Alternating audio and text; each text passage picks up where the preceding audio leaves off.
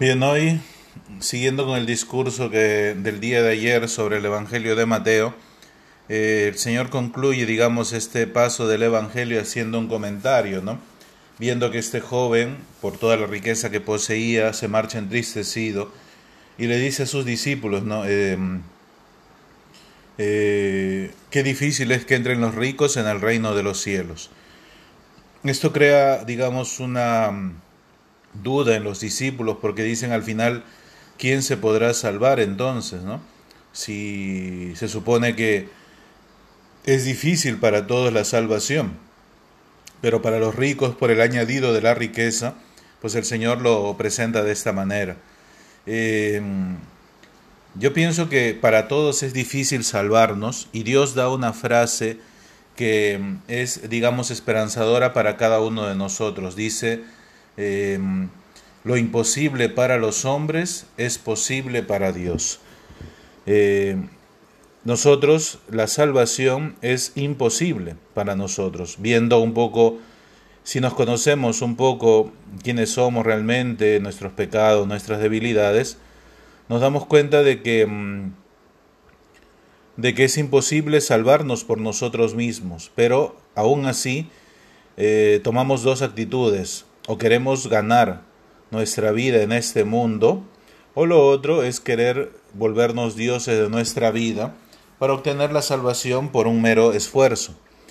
Eh, esto es una cosa que, digamos, hasta cierto punto eh, toca mucho el ser del hombre, porque el hombre quiere hacer eh, cosas que, digamos, le garanticen la felicidad y la autonomía pero no se da cuenta al final de que siempre hay cosas que puede realizar que tiene solamente un límite. O sea, incluso ahora este coronavirus nos ha mostrado de que sí es verdad, mucha tecnología, mucha cosa y todo, pero no nos damos cuenta de que tenemos un límite respecto a nuestro conocimiento, respecto a nuestro avance tecnológico y X cosas más.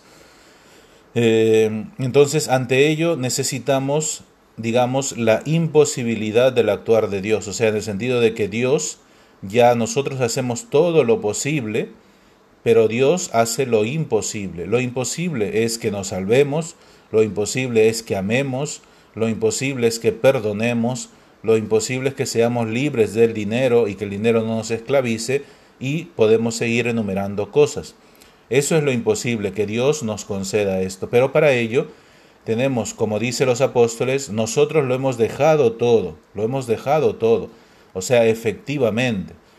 Eh, y entonces Dios te devuelve el ciento por uno, pero no es eh, en el sentido de que muchas veces pensamos el ciento por uno, de que yo por decir doy un sol y me devuelve cien soles, que el Señor lo puede hacer y lo hace con mucha gente, pero el sentido verdadero no es este el negocio verdadero que hacemos no es solamente en función al dinero. El negocio verdadero que hacemos es que dice después eh, el ciento por uno y la vida eterna. La vida eterna. Que eso eh, todo hombre ansía verdaderamente la vida eterna. Y este es el verdadero negocio que haríamos. Como comerciante, si yo te digo que vas a ganar 100 veces más de lo que inviertes, bien. Pero aún así, encima yo te doy la vida eterna, que eso no tiene ningún precio ni ningún tipo de comparación, pues es el mejor negocio que puede hacer el hombre. Pero ahí radica también el final del Evangelio, que es lo que decíamos un poco del discurso de la autonomía de Dios, porque dice, los primeros, hay primeros que serán últimos y hay últimos que serán primeros. Y esto lo ha vivido Jesucristo en la cruz, despreciado, crucificado como un malhechor, como el último de la tierra, Dios lo ha engrandecido. Ese es el camino por el cual nos llama a seguir el Señor. Solamente este hombre que experimenta eh, que su vida está en este último lugar puede rechazar esta idolatría de los bienes, puede rechazar también, eh, digamos, solamente el mero pago externo que le puede dar el beneficio de, digamos, seguir a Dios.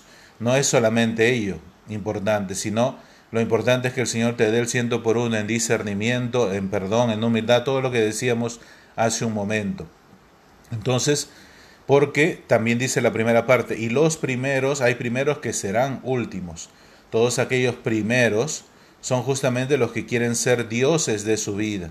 Y la primera, mm, eh, la primera palabra eh, de, la de la liturgia de la misa de hoy justamente habla de esto, un rey que se quería ser Dios, que se creía Dios. Y a veces pasa eso con nosotros. Por eso es que eh, los bienes los creemos nosotros manejables porque somos dioses y no nos damos cuenta que nos volvemos esclavos de ellos. La palabra tiene una gran profundidad y nos llama justamente a darnos cuenta de que necesitamos de Dios en nuestra vida para que se realice lo imposible, que es nuestra conversión y nuestra salvación.